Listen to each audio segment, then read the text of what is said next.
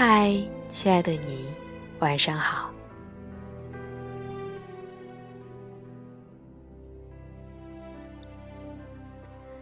看过僵尸片，没看过让人这么热泪盈眶的僵尸片。本期节目想要和大家分享《釜山行》。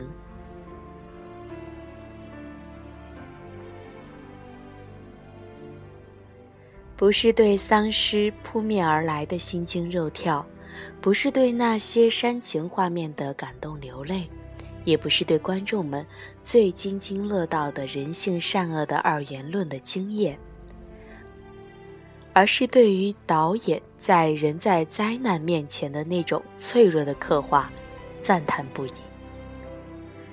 这种刻画其实挺难的。稍不留神，便沦为和国内三流恐怖片一般的笑柄。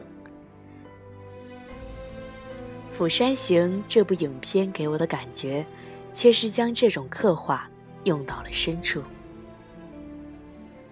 其实我看完这部片子，我觉得它最大的亮点，并不是丧尸在扑人时的惊悚，或者是人们如何的垂死挣扎。而是在于他对人性的反应。人们都有各自的缺点，有各种各样不同的人。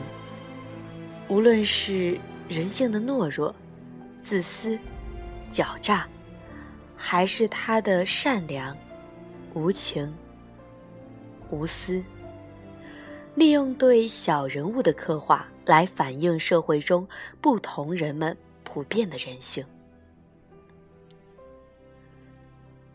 两位老太太所代表的是上一辈韩国人的价值观，对政府的信任，有着最淳朴的黑白分明的善恶观念，对于恶会毫不留情的同归于尽。而马东锡扮演的摔跤手老公尚和和郑有美扮演的怀孕妻子盛京，可能是韩国民众认为最理想的家庭形式。妻子对丈夫强势又充满爱，而丈夫对妻子来说充满安全感，对外敌又充满威慑力。而棒球小伙英国与女友则是目前韩国小青年们尚无法承担大事的代表形象。他们虽然底气和实力不足，但胜在够善良。这些角色的设定，精准的打击到了普罗大众的内心。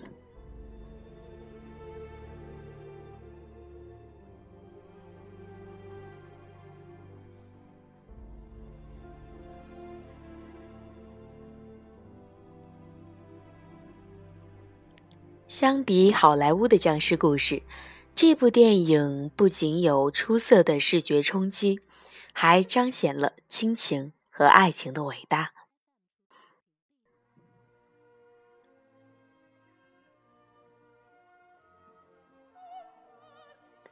但其实严相浩剧本中原本的结局是这样的：父亲在踢串爬上来的僵尸时被感染，最后坠车，而公司的常务一直躲在驾驶室的储藏间中，并跟随着孕妇和孩子下车。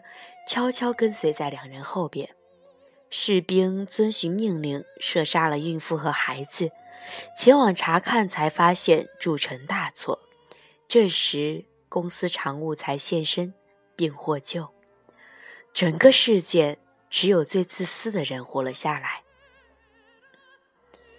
也许这样的结局显得太过无情，所以电影中的结局反而是最弱小的女人。和孩子生存了下来，因为有愿意保护他们的人。虽然有优胜劣汰的自然规律，但在人情的面前，又好像不是那样了。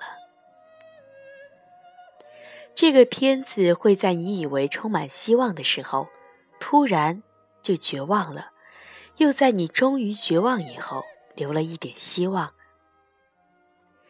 其实，在这里面，让大家都恨得牙痒痒的场面，绝对不是来自丧尸的疯狂杀戮，而是人类的自私和对同伴的轻蔑、敌意。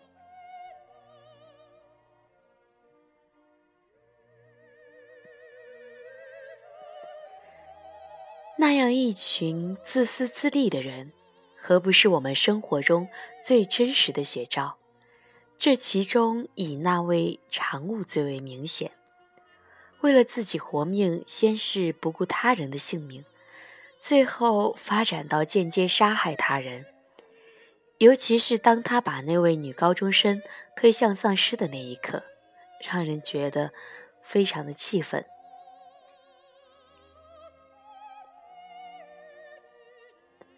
和美国同类的电影设定不同，基本上那一类的作品都有一个标准的领袖型主角。但《釜山行》中的男主角是带着一堆毛病登场的，他自私又懦弱，但是随着剧情的发展，被现实激发出了属于自己的那种光辉。这样的设定应该更容易让人们带入感情。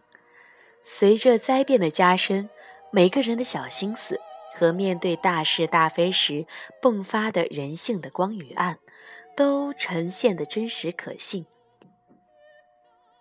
这是一层个性化的精神变异。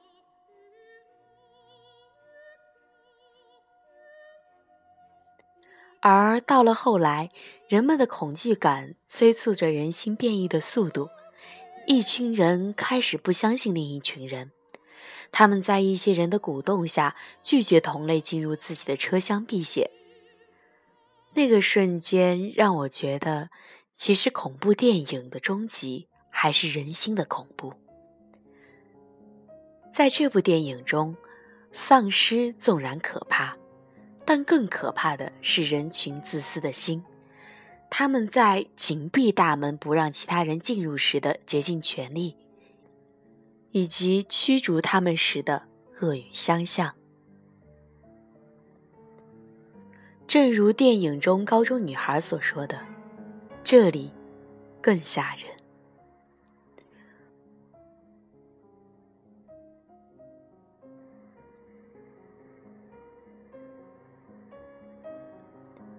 或许人都是自私的，不愿意被连累。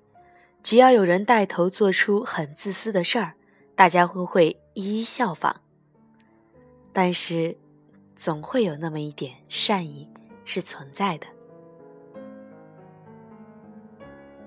晚安。